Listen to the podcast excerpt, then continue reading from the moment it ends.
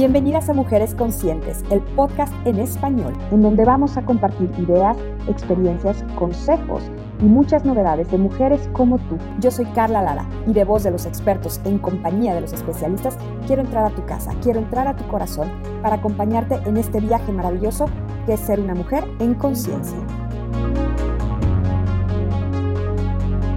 Bienvenidas mujeres conscientes. Yo soy Carla Lara y estamos en un episodio más para hablar de un tema que es sensible, que es cotidiano tristemente, pero que no por ello es normal. Tengo un invitado que quiero mucho a título personal, que respeto mucho en el ámbito profesional. Él es el doctor Víctor Madrigal. Él es ginecólogo, es obstetra, pero además tiene muchas especialidades en tema de fertilidad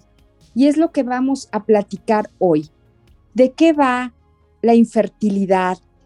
¿Qué significa ese término tan duro cuando lo escuchamos, eres infértil o tu pareja es infértil, que se resume en no puedes ser mamá o no puedes ser papá y no tener un bebé para muchas personas es un, es un problema mayor. Hay mucha desinformación y hay mucha información falsa, porque la ciencia afortunadamente avanza cada vez más, la medicina igual, y a veces les he platicado que yo soy dula de parto, soy dula de posparto y he tenido la oportunidad, porque es solo eso, de colaborar con el doctor Madrigal. Él mismo ha sido mi, mi ginecólogo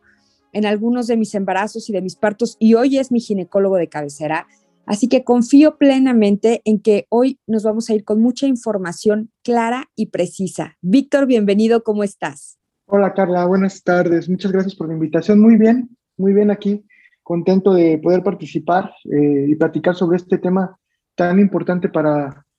pues, para la salud en general. Para nosotros los especialistas, pues es un tema que, que nos interesa mucho difundir, puesto que la infertilidad eh, afecta aproximadamente al 15% de las parejas en edad reproductiva en todo el mundo y que en algunos eh, países o en algunas regiones, también incluso dentro de los mismos países, pues es un tema que todavía no está como abierto a la población, como que no queda claro en los conceptos, cuándo considerar una pareja eh, con problemas de infertilidad, cuándo es el momento adecuado para, poder eh, acudir con un especialista, qué son los, los, signos y los síntomas que pueden alertar a estas parejas y cuáles serían los estudios básicos y avanzados para poder eh, solucionar este problema de salud pública y también para poder eh, identificar cuáles son los tratamientos más adecuados para que las parejas puedan lograr eh, el embarazo que tanto desean. Me gusta que abordes todos esos temas porque son precisamente, Víctor, los que me encantaría que vayamos deshebrando desde tu experiencia y desde tu especialidad, pero además esta parte, un problema de salud pública, porque de pronto creemos también, y eso quisiera que lo abordemos al final, que los tratamientos de fertilidad son inalcanzables, son inaccesibles y solamente una población con, con, poder adquisitivo muy elevado podría tener acceso a ello. Y a mí me gustaría que al final hables de eso. Y para empezar, Víctor, ¿qué es la infertilidad y cuándo podemos considerar que realmente estamos frente a la infertilidad femenina y ya tú nos dirás en qué casos podría ser la masculina. Claro que sí, Carla. Mira, en general se define como infertilidad eh, aquella pareja o con problemas de infertilidad, aquella pareja que lleva ya un año o 12 meses eh, intentando lograr el embarazo sin utilizar eh, un método anticonceptivo y de manera regular teniendo la oportunidad de buscarlo en los días fértiles. Eh, también se considera como subfertilidad en aquellas pacientes que llevan eh, seis meses y que son mayores de 35 años, o en aquellas parejas que han logrado el embarazo pero no logran concretarlo y que terminan eh, teniendo un diagnóstico que se conoce como pérdida repetida de la gestación o que antes se conoce como aborto recurrente. Y es un problema, como, como bien lo, decías, de salud pública, puesto que es solamente eh, una cara de algún padecimiento que, que, pudieran llegar a tener estos, estas parejas. Como, como lo comentabas, eh, sí existe el término de infertilidad de origen femenino pero en general debemos de considerar que la infertilidad es un problema de pareja. Eh, hoy en día sabemos también que hay personas que no tienen pareja y que tienen eh, el deseo de, de, lograr un embarazo y que también podrían entrar en, el, en, esta clasificación y que también se podrían beneficiar de las técnicas de reproducción asistida. ¿Cuáles son, Víctor, a hoy? Porque ha cambiado mucho la medicina, ha cambiado mucho también las edades en las que la mujer y el hombre empiezan a hacer estos intentos de formar una familia. Y claro que hace, no sé, yo te voy a hablar, por ejemplo, de mi mamá, que era una generación que se embarazaba alrededor de los 17 a 25 años por grande. Mi mamá me lo dice, había muy pocas personas que no lograban un embarazo y por ahí perdían a lo mejor un bebé pero lo considerábamos algo normal, ahora sé que no lo es, y no conocía yo mujeres u hombres que no pudieran tener familia, era muy raro. Hoy que las generaciones están eligiendo retrasar un poco esta paternidad y que las mujeres están embarazando un poco mayores, ¿tiene que ver la edad como un factor de fertilidad? Claro que sí, la, la, fertilidad eh, tiene una relación directa, directamente proporcional eh, con la edad tanto materna como paterna. Y se ha visto en general en, la población que la mujer comienza a partir de los 35 años, siendo muy marcada eh, ya a los 38 años, y en el varón, aunque tenemos la capacidad de, de poder generar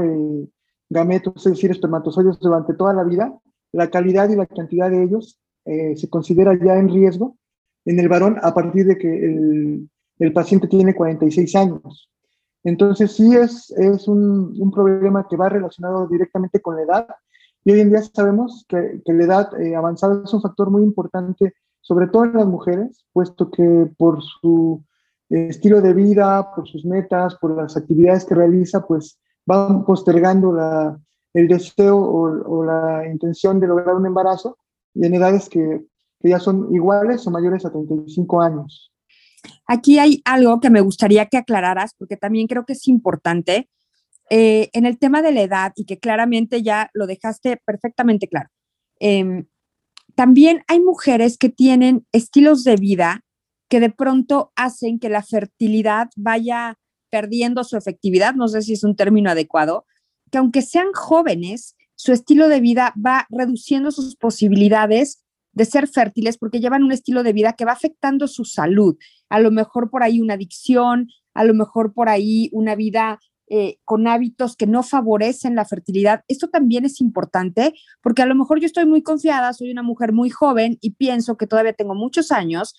para poder elegir ser mamá o no, pero estoy mermando con cada decisión eh, mi salud cuando no son buenos hábitos? Eh, sí, como bien lo mencionas, el estilo de vida es eh, un pilar importante en, estos pacientes, tanto en, los varones como en las, mujeres. ¿Por qué? Porque el estilo de vida es el que va a marcar la, la aparición y la presencia de, de, factores endocrinos, factores que tienen que ver con la generación de óvulos, con la calidad de los óvulos, e igualmente de la calidad y número de los espermatozoides. De los más reconocidos, obviamente, son eh, el alcoholismo, el tabaquismo, el uso de drogas eh, que son estimulantes, como podríamos mencionar eh, la cocaína, algunos otros fármacos que tienen que ver con la modificación de la, de la, información o sistema endocrino que tiene que ver con que se produzcan óvulos mes con mes y de buena calidad en las mujeres y espermatozoides cada 52 días eh, en el varón. Eh, el estilo de vida también va a marcar la presencia o la aparición de enfermedades endocrinas, como puede ser una disfunción tiroidea, como puede ser la presencia de resistencia a la insulina, diabetes, aumento de hormonas que son características en el varón, eh, que se manifiestan en la mujer, que se llaman hiperandrogenismo, aumento de hormonas que tienen que ver con la secreción de leche como la prolactina, que cuando se eleva pues puede evitar o va, va a alterar la capacidad para producir eh, en la mujer unos óvulos de buena calidad y maduros y en el varón puede llegar a generar incluso la ausencia o la disminución de los espermatozoides. Entonces todo esto eh, tiene que ver con el estilo de vida y nosotros pues somos producto del entorno eh, de donde vivimos, lo que hacemos, lo que consumimos Y si bien es cierto que tenemos una información genética que vamos heredando, por decir, si los papás tienen eh, diabetes, tienen hipertensión, antecedentes de cáncer, eh, antecedentes de infertilidad, obviamente nosotros vamos a, de nosotros depende, eh, de acuerdo a nuestro estilo de vida, si vamos a activar esos genes o no. Entonces, es una, es fundamental, angular, pilar en, el estudio de la pareja con infertilidad y en la cual nosotros en la historia clínica hacemos énfasis para poder detectar cuáles son las causas. De hecho, la gran mayoría de las pacientes, con solo corregir su estilo de vida, pueden mejorar su fertilidad. Eso es muy, muy alentador. Y vamos a pensar que sí hay un pronóstico de infertilidad, porque ya se trata de una pareja que, como tú nos dijiste al principio, lleva un año, 12 meses, no hay para nada la posibilidad de embarazo, no ha habido ni siquiera eh, una pérdida recurrente, que no se logra el bebé, pero sí hay fecundación, no hay nada. Entonces, voy con un especialista. ¿Quién sería el especialista, Víctor? Porque tú y yo sabemos, y tú más que yo, que de pronto pues uno va con quien cree que puede saber del tema y no todos los ginecólogos conocen profundamente el tema. Entonces, ¿quiénes serían los especialistas y cuáles son los estudios más recomendables o atinados para decir, esto es lo que se tienen que hacer? Porque pensemos que una pareja con estos problemas va, va a enfrentar una parte económica importante y de pronto gastan muchísimo dinero, pero no tienen una conclusión, no tienen un diagnóstico y eso es súper triste. Sí, como, como te mencionaba, eh, por definición, eh, hay pacientes que, que, se escapan del diagnóstico de, de infertilidad, al menos en la conciencia de ellos, porque piensan que logran lograr un embarazo, pues no los, no los no los ponen en esa clasificación. Sin embargo, hay pacientes que logran embarazarse muy frecuentemente, en un año, tal vez hasta dos o tres veces, o cada año logran embarazarse,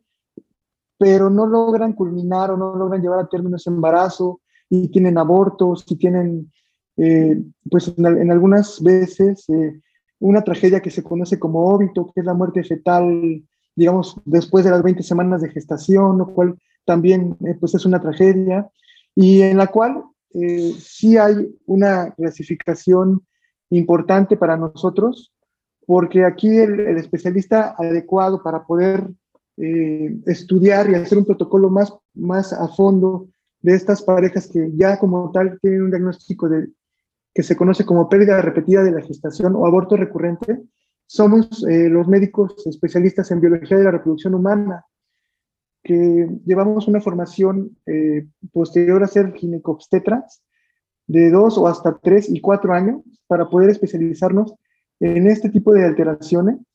las cuales ya abarcan el estudio de un factor inmunológico, de un factor ambiental, de un factor genético, de un factor que tiene que ver con, con eh, la compatibilidad de, los gametos, tanto masculino como femenino, y es como el filtro de los estudios básicos de fertilidad para poder encontrar la causa y poder eh, corregirla. Y muchas veces cuando la encontramos, eh, el tratamiento es muy sencillo. Por ejemplo, de las, de las causas más comunes, la inmunosupresión para aquellas pacientes que tienen elevadas unas células inmunológicas que se llama natural killers, que atacan a los, al saco gestacional en las etapas tempranas, o la presencia de alteraciones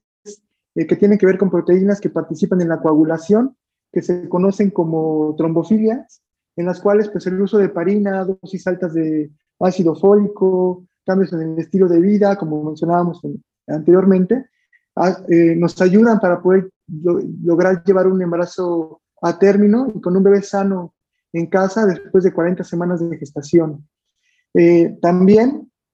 eh, otro factor que es problemas endocrinos muy específicos, en los cuales a veces no es solo uno, sino varios varios problemas que, que, son combinados entre ellos, la presencia de síndrome de ovario poliquístico, hipotiroidismo, hiperalquinemia, a veces combinado con alteraciones que tienen que ver con el factor masculino, que no, hemos platicado mucho de eso, pero a veces pensamos que solamente es una causa eh, de la mujer, pero ya sabemos que el 50% de esto también tiene que ver con la calidad de los espermatozoides, y de ellos ya sabemos que el 50% de las parejas que acuden con este problema van a presentar un factor masculino alterado y de ellos hasta un 30% pueden presentar alteraciones en la información genética y en la calidad del espermatozoide. Entonces, pues sí, eh, la invitación es que cuando estas parejas identifiquen que, forman parte de este trastorno de, de, tener embarazos y no poder concretarlos, el especialista ideal para poder eh, estudiarlos y tratarlos es el médico especialista en biología de la reproducción humana. Cuando ya hay un diagnóstico, Víctor, tomando en cuenta lo que nos acabas de explicar, que fui con el especialista indicado y que ya el diagnóstico es claro, el tratamiento, yo sé que, es imposible resumirlo porque son años y años de estudio lo que tú tienes y tus colegas y que no todas las mujeres somos iguales y que no todas las parejas requieren los mismos tratamientos, pero eligiendo los más, los que tienen mayor tasa de éxito o los más recurrentes a lo mejor o por ahí los más novedosos, ¿qué nos puedes compartir para darnos luz en términos de tratamiento de infertilidad? Bueno, actualmente existen más de nueve o diez eh, formas de, lograr un embarazo que van, obviamente, dependiendo del diagnóstico que nosotros eh, hagamos en la pareja, y de acuerdo a ello lo vamos a clasificar de acuerdo a su complejidad, como son los de baja complejidad, que es eh, verificar o favorecer que haya una adecuada ovulación,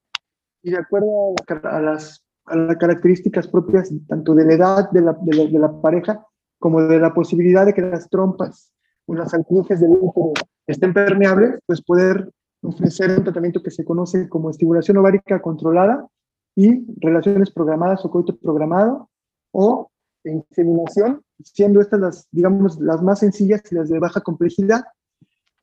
Posteriormente están los tratamientos que tienen que ver con una complejidad media, en la cual encontramos alteraciones eh, del factor masculino en cuanto al número de espermatozoides, en cuanto a la movilidad de los espermatozoides, en cuanto a la calidad de los espermatozoides, y que también se puede acompañar de una alteración en la calidad de las, de las alpinges o de las trompas, y o problemas que tienen que ver con la ovulación en las pacientes o que tienen baja reserva ovárica o que tienen pocos óvulos o, que no responden a una eh, estimulación ovárica, donde podemos hacer eh, una fertilización in vitro convencional o ya más complejo un tratamiento que se conoce como ICSI o inyección intracitoplasmática o INSI, que tiene que ver con eh, escoger los mejores espermatozoides de acuerdo su morfología, utilizando un microscopio de 6.000 aumentos para escoger a los mejores morfológicamente, o PIXI, que es un estudio donde escogemos a los mejores espermatozoides también, pero de acuerdo a su afinidad y a su movilidad, en afinidad a un líquido que se llama ácido hialurónico, haciendo filtros, ¿no? Para poder eh, seleccionar los mejores espermatozoides. De ahí pasamos a los de alta complejidad, que son pues la donación de gametos, es decir, la donación de óvulos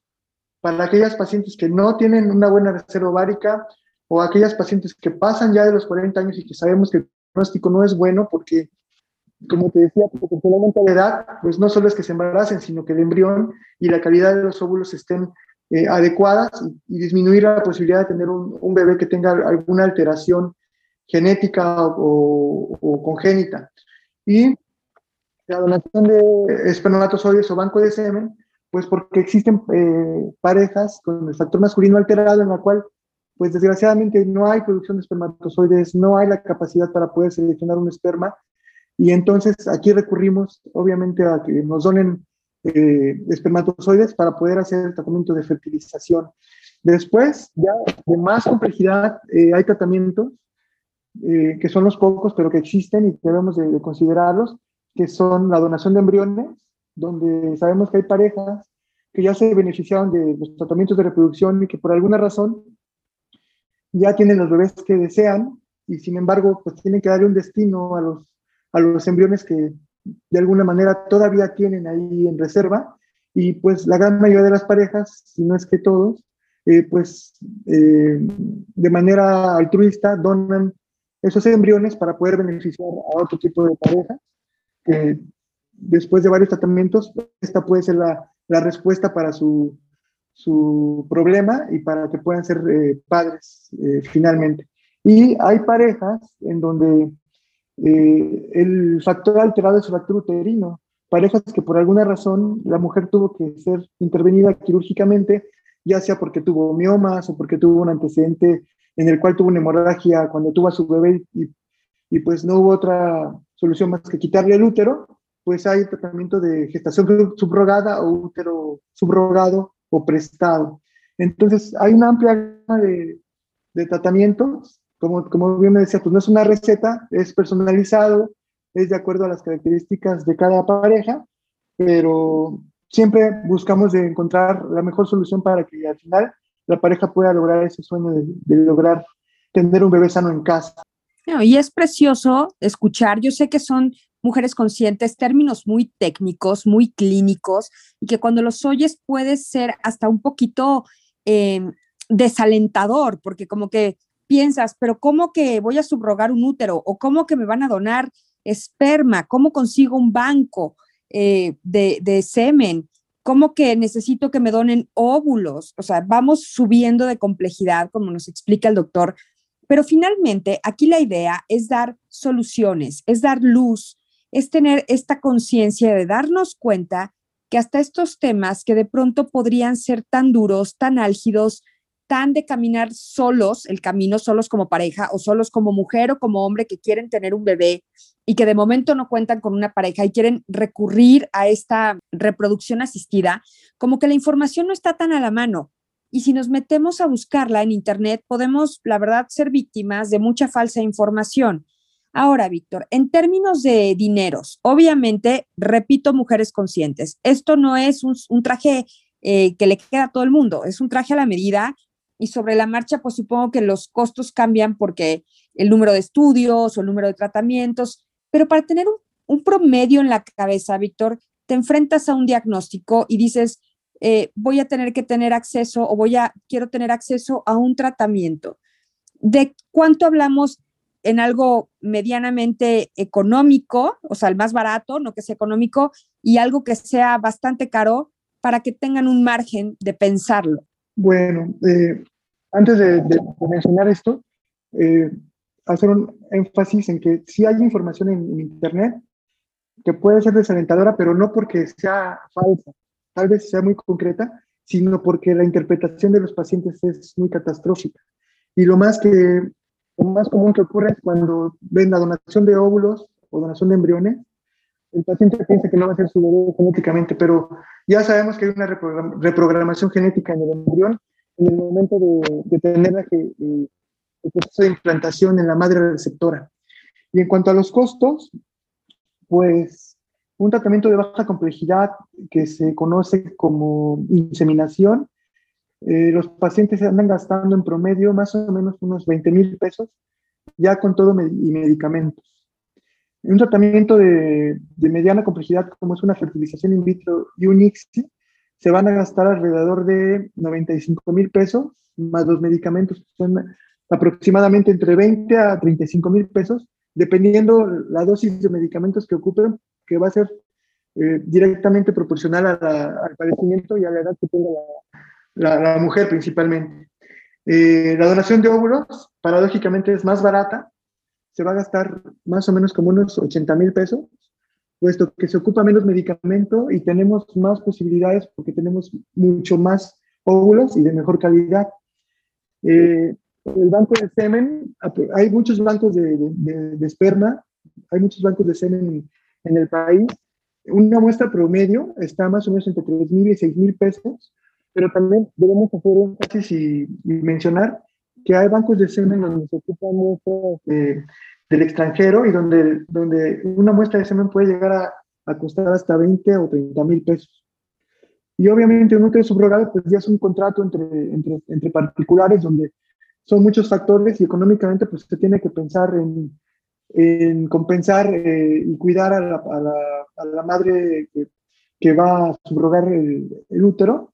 eh, pues durante las 40 semanas que se lleve la gestación y el tiempo que, se tarde en, en, lograr el embarazo y los tratamientos y los estudios que se, que se requieren para poder iniciar el tratamiento de reproducción asistida.